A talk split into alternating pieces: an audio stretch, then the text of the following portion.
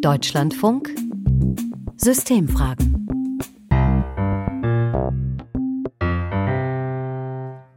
Im Nahen Osten ist wieder Krieg. Es ist Krieg in der Ukraine, in Bergkarabach, in Syrien, im Jemen und an vielen anderen Orten, von denen wir hier oft auch gar nicht viel oder gar nichts mitbekommen. Und die große Frage bei all diesen Konflikten ist, wie kann es dort Frieden geben und wer trägt dazu bei? Darauf schauen wir heute in diesen Deutschlandfunk-Systemfragen mit mir, Katrin Kühn.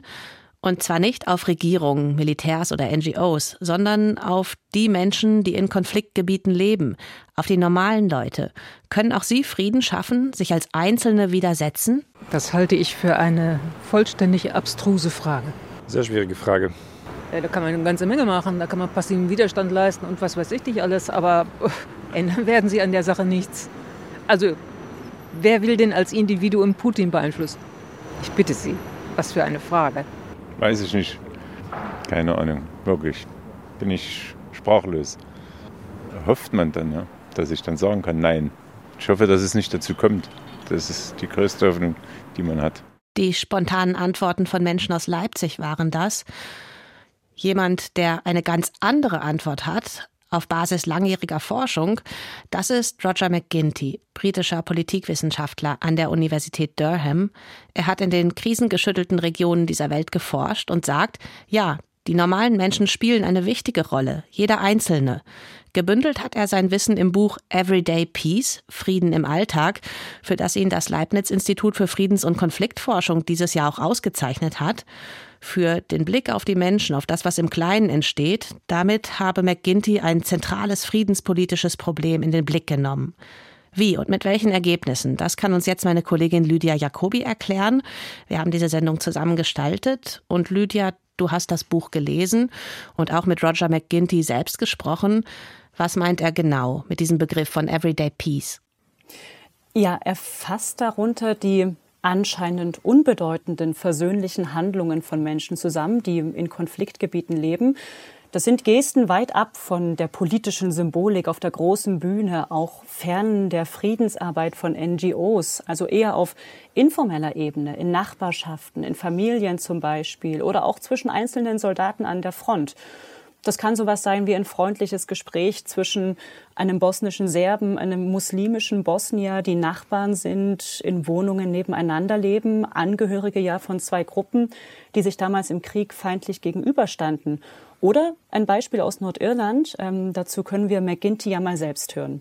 In Belfast, in Northern Ireland, where there is a lot of division im nordirischen Belfast, wo zwischen Protestanten und Katholiken tiefe Gräben verlaufen, sieht man immer wieder Kindergartengruppen, in denen Kinder aus beiden Gruppen zusammenkommen und auch deren Mütter. Die große Frage ist dann, können diese Beziehungen über die Kita hinaus erweitert werden?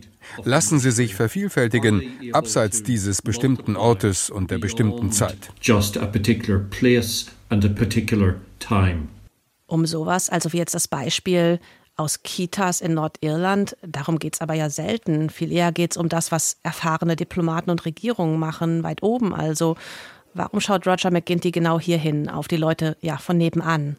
Hm. Er sagt, dass gerade diese Ebene in der Friedensforschung oft übersehen wird, auch weil es viel schwieriger ist, die informellen Beziehungen zwischen Nachbarn oder in Familien zu erforschen, als Friedensverträge, internationale Regelwerke auszuwerten. Unser alltägliches Leben spielt sich ja aber eigentlich in einem sehr kleinen Radius ab. Es umfasst oft nur ein paar Straßenzüge. Und so geht es auch jenen, die in Konfliktregionen leben, vor allem darum, sich bei ihren täglichen Wegen sicher fühlen zu können. Das kann Roger McGinty auch mit seinen Forschungsergebnissen belegen. Er hat Menschen befragt in Uganda, Simbabwe, im Sudan, in Südafrika oder in Kolumbien und für sie bedeutete Sicherheit vor allem, dass sie keine Angst vor Einbrüchen haben müssen, vor Polizeikontrollen auf dem Weg zum Markt und dass sie ihre Kinder guten Gewissens in die Schule schicken können. Die sehen also Frieden durch eine sehr lokale Linse. Und deshalb muss auch die Friedensforschung hier genauer hinschauen. Und wie soll das dann konkret funktionieren, Frieden im Alltäglichen zu schaffen, in Konflikten, dass sich da also Einzelne gegen die Logik dieser Konflikte stemmen? Roger McGinty beruft sich da auf drei Konzepte, die menschliches Handeln ganz natürlich prägen. Das erste heißt Sozialität. Der Mensch ist also grundsätzlich ein soziales, ein kooperatives Wesen. Das zweite Konzept, die sogenannte Reziprozität, was die Gegenseitigkeit von menschlichem Handeln meint, nach dem Motto also, wenn du mir hilfst, dann helfe ich dir auch. Und das Dritte ist die Solidarität. Menschen können sich anhand von gleichen Merkmalen als Teil einer Gruppe erkennen. Das kann natürlich problematisch sein und kann Konflikte befördern. Es kann aber auch passieren, dass man Merkmale entdeckt, die einen mit der vermeintlichen Outgroup verbinden. Das hat McGinty erfahren, im Libanon zum Beispiel. Da sagte eine alte Frau, hey, die einen sind zwar Muslime, die anderen Christen, aber wir leben ja im selben Dorf, wir bestellen dasselbe Land, wir sollten also auch gemeinsam unser Dorf schützen. Vielleicht, sagt er, ist manches davon nur Pragmatismus, Höflichkeit, Koexistenz und manches Verhalten womöglich auch widersprüchlich. Und trotzdem eröffnen sich so Räume, dass man Konfliktdynamiken durchbrechen kann. Da ist mir jetzt dieses Sprichwort in den Kopf gekommen, wie du mir, so ich dir, aber im positiven genau. Sinne. Also ich bekomme auch etwas. Beschreibt denn Roger McKinty auch einen Weg, wie so eine Graswurzelarbeit dann auf ganze Gesellschaften ausstrahlen kann? Ja, und dazu bringt er ein weiteres analytisches Werkzeug ins Spiel. Er benutzt den Begriff des Schaltkreises, kennen wir aus der Elektrotechnik. Der Gedanke dahinter, in einer Gesellschaft sind alle Ebenen miteinander verknüpft. Das Private mit der Dorf- oder Stadtgesellschaft, mit der beruflichen Ebene, der wirtschaftlichen, der politischen. Und zwischen all diesen einzelnen Schaltkreisen gibt es dann Verbindungsstellen, über die Informationen fließen. Und so kommt es laut McGinty vor, dass der Frieden von unten vielleicht nicht sofort nach oben durchdringt, aber in die Breite wirkt. Das sind zum Beispiel zwei Dorfbewohner von eigentlich verfeindeten Gruppen, die einen freundlichen Umgang pflegen. Und das animiert dann vielleicht auch den dritten und vierten, es ihnen gleich zu tun und so weiter. Jetzt hast du eben gesagt, damit sowas passieren kann, brauchen die Menschen aber auch Sicherheit in ihrem nahen Umfeld. Und wenn wir zum Beispiel auf das schauen, was in Nahost passiert, da ist die Lage ja ganz anders. Also in stark gespaltenen Gesellschaften, in richtigen laufenden Kriegen, ist das dann doch eher ein Kampf gegen Windmühlen, oder? Gibt es da auch Beispiele, wo das geklappt hat, dass normale Menschen etwas bewirkt haben? Ja, zu dem ersten Aspekt, das stimmt natürlich. Und das gibt auch Roger McGinty zu, dass es in festgefahrenen Kriegen, in denen Verfolgung und Tod drohen, die Räume für alltägliche Friedensbemühungen extrem begrenzt sind. Und trotzdem findet er Belege, dass es auf die normalen Bürgerinnen und Bürger ankommt. If you look at a number of societies in which there have been major peace accords, wenn man sich ein paar Gesellschaften anschaut, in denen bedeutende Friedensabkommen geschlossen wurden, dann sehen wir in Kolumbien, im Libanon, in Nordirland, dass sie nicht in die großen Gewaltspiralen zurückgefallen sind. Dafür gibt es mehrere Gründe. Einer ist das Friedensabkommen auf höchster Ebene. Aber eigentlich liegt es wesentlich daran, dass die Menschen an der Basis Eskalation vermeiden. People do not engage in escalatory activity. Ja, das sagt Roger McGinty selbst. Und er hat auch lokale Friedensinseln in Uganda untersucht. Da tötete die christlich-extremistische Lord's Resistance Army ab Ende der 80er Jahre, der 1980er Jahre über 100.000 Menschen, missbrauchte Kinder als Kindersoldaten. Als die LRA dann schwächer wurde, kehrten viele ehemalige Kindersoldaten zurück in ihre Dörfer. Und nun denkt man, die Bewohner müssten misstrauisch sein. Die nehmen vielleicht sogar Rache, weil sie ja mitunter selbst Opfer der LRA-Gewalt geworden sind. Aber stattdessen haben viele die Rückkehr der ehemaligen Kämpfer mit Pragmatismus aufgenommen und teilweise sogar mit Zuversicht und damit Konfliktdynamiken durchbrochen. Und wie lassen sich solche Erkenntnisse jetzt ja für zukünftige Friedensprozesse anwenden? Erstmal ist es Roger McGinty wichtig zu betonen, dass sein Buch kein Statement gegen den Frieden von oben, gegen Verträge oder Konferenzen ist. Beides gehört zusammen und das eine braucht auch das andere. Aber McGinty sieht zum Beispiel Potenzial über die Praktiken von Everyday Peace die Perspektive von Frauen stärker einzubeziehen, die sich nach wie vor eher auf informeller, auf lokaler Ebene um Frieden bemühen. Und das belegt er mit Zahlen aus den offiziellen Friedensverhandlungen. Er zitiert eine Studie, wonach bei den Abkommen, die zwischen 1990 und 2015 weltweit geschlossen wurden, nur an 18 Prozent auf die Lage der Frauen Bezug genommen wurde. Roger McGinty wünscht sich aber auch, dass das Lokale stärker in den Blick rückt, bei anderen Konfliktforschern, aber auch in politischen Friedensprozessen. Und dazu hören wir ihn noch mal selbst. It's fairly clear that es ist klar, dass internationale und nationale Akteure entscheidend dazu beitragen können, den Frieden auf lokaler Ebene zu erleichtern, indem sie zumindest ein Minimum an Sicherheit herstellen. Und wenn das der Fall ist, dann haben Menschen die Chance, sich im Alltag für Frieden einzusetzen, über Gruppengrenzen hinweg Zivilcourage zu zeigen oder wirtschaftliche, kulturelle und soziale Verbindungen zur anderen Gruppe aufzunehmen. Zu viel Intervention durch internationale Akteure kann allerdings auch riskant sein und organische Prozesse zu anorganischen machen. Or rendered or turned into inorganic processes.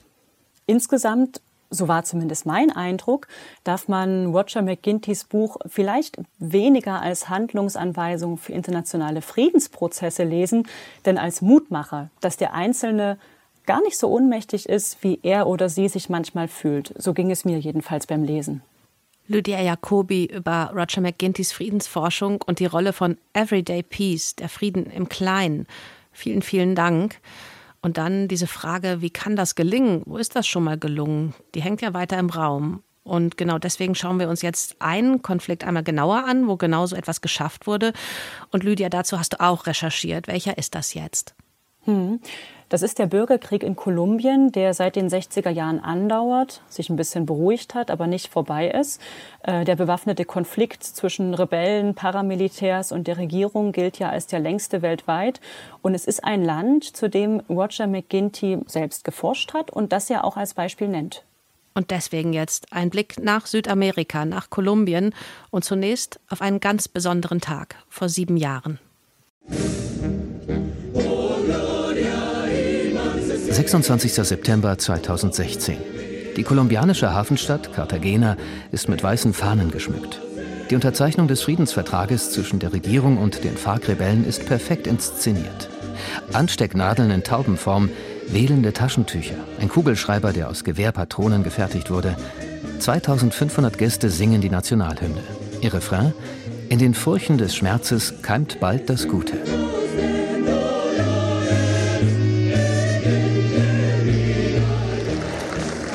Was wir heute unterzeichnen, ist eine Erklärung des kolumbianischen Volkes vor der Welt, dass wir den Krieg satt haben. Im Namen der FARC. Ich entschuldige mich aufrichtig bei allen Opfern des Konflikts für das Leid, das wir während dieses Krieges verursacht haben. Der damalige Präsident Juan Manuel Santos und Rodrigo Londoño, ehemaliger Anführer der linken Guerillabewegung FARC. Dass sie dem Bürgerkrieg auf großer Bühne ein Ende setzen wollten, galt als historischer Moment. Er war aber nur teilweise ihr Verdienst. Die Kolumbianer und Kolumbianerinnen selbst hatten daran wesentlichen Anteil. So stimmte schon 1997 in einer Volksbefragung ungefähr die Hälfte der damals Wahlberechtigten für Friedensverhandlungen. An dem 2016 ausgehandelten Vertrag setzten sie schließlich noch Überarbeitungen durch. André Gómez Suárez stammt aus dem Süden Kolumbiens. Heute ist er Friedensaktivist und forscht an der britischen Universität von Winchester zu Konflikten und Friedensverhandlungen. Zu Beginn in den 1980er oder 1990er Jahren war Friedensarbeit noch an die gesellschaftlichen Ränder verbannt. Nur wenige waren beteiligt. Aber wenn man den Friedensprozess zwischen den FARC und Santos Regierung betrachtet, sieht man, wie sich auch die Mitte zunehmend engagiert. Und jetzt arbeiten sehr viele verschiedene gesellschaftliche Gruppen am Frieden mit. André Gómez Suárez hat die Organisation Jodemos El Dialogo mitgegründet. Sie begann, in Gesprächsforen über die Friedensverhandlungen zwischen der Regierung und der FARC-Guerilla aufzuklären. Die Bemühungen einzelner Kolumbianer und Kolumbianerinnen, aus dem Konflikt auszubrechen, reichen allerdings viel weiter zurück. Ich halte es für sehr schwierig, ein genaues Datum festzulegen, an dem normale Menschen begannen, sich für die Versöhnung einzusetzen. Aber in den 1970er Jahren gab es wichtige Erfahrungen mit der Gründung von Gruppen, die Menschenrechtsaktivisten schützten. Die Konflikte in Kolumbien reichen bis in die Kolonialzeit zurück. Die Anfänge des jüngsten Bürgerkriegs werden auf die Mitte der 1960er Jahre datiert. Damals entstanden neben der FARC, der größten Guerillabewegung, einige weitere linke Rebellengruppen, die gegen die ungleiche Verteilung von Land und für politische Teilhabe kämpften. Später kam mit dem Drogenhandel ein weiteres Konfliktfeld hinzu. Ab den 80er Jahren traten immer mehr rechte paramilitärische Gruppen auf den Plan, die von Militär und Staat teilweise gebilligt die Guerilleros bekämpften. Es kam zu grausamen Massakern bei denen viele unbeteiligte Zivilisten starben.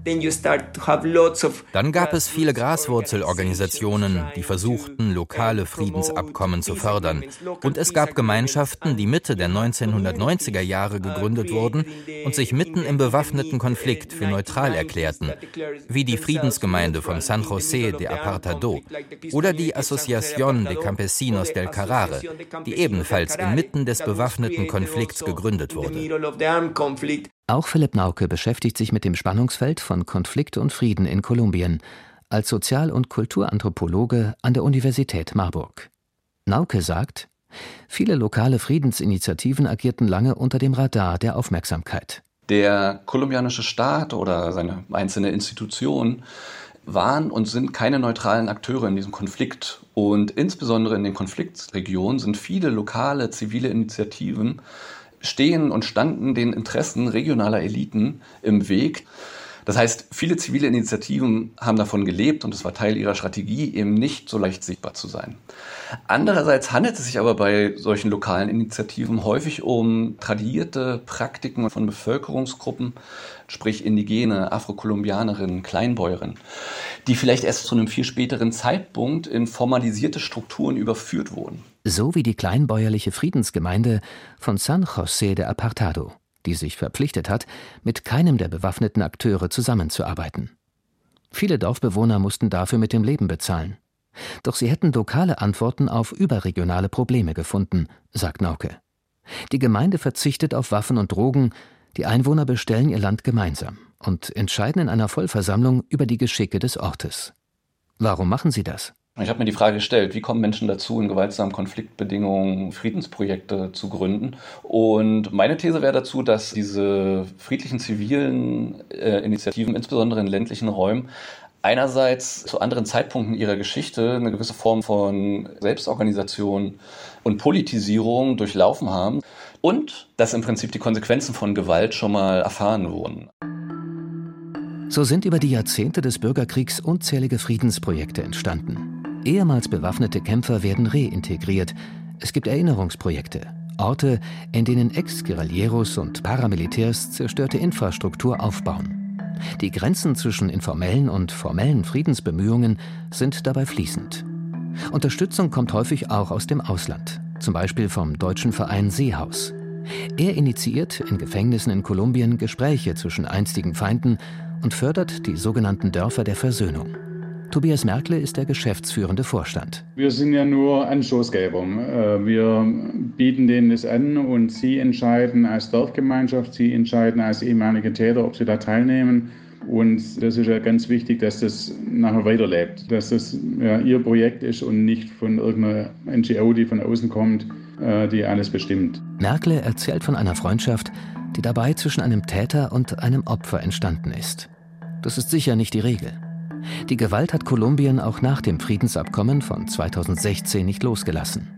Die Regierung von Präsident Gustavo Petro führt aktuell Gespräche mit zwei weiteren Guerillagruppen. Sie werden nur erfolgreich sein, wenn der Frieden auch von unten ausgefüllt wird. Kolumbien als ein Beispiel dafür, wie wichtig Versöhnung von unten ist. Ein Beitrag auch von Lydia Jacobi und gesprochen hat ihn für uns Lars Schmidtke. Und wenn ich jetzt nochmal bündle, es gibt ihn also an so vielen Stellen, den Everyday Peace. Oft unsichtbar, unter dem Radar. Aber Roger McGintys Forschung zeigt, er ist mit ein entscheidender Hebel, ob ein Friedensprozess am Ende gelingt. Ich bin Katrin Kühn und ich gebe zum Ende dieser Deutschlandfunk-Systemfragen jetzt nochmal nach Leipzig, von wo wir ja vorhin einige gehört haben, die spontan sagten, nein, Einzelne, die können wohl nichts tun, ganz individuell. Aber mein Kollege Alexander Moritz hat sich dann noch etwas länger mit den Menschen in der Leipziger Innenstadt unterhalten. Hier sind ihre weiteren Antworten. Ganz individuell, also für mich war es jetzt, ich äh, bin Medizinerin, akute Unterstützung von leiblichen Notsituationen oder auch psychischen.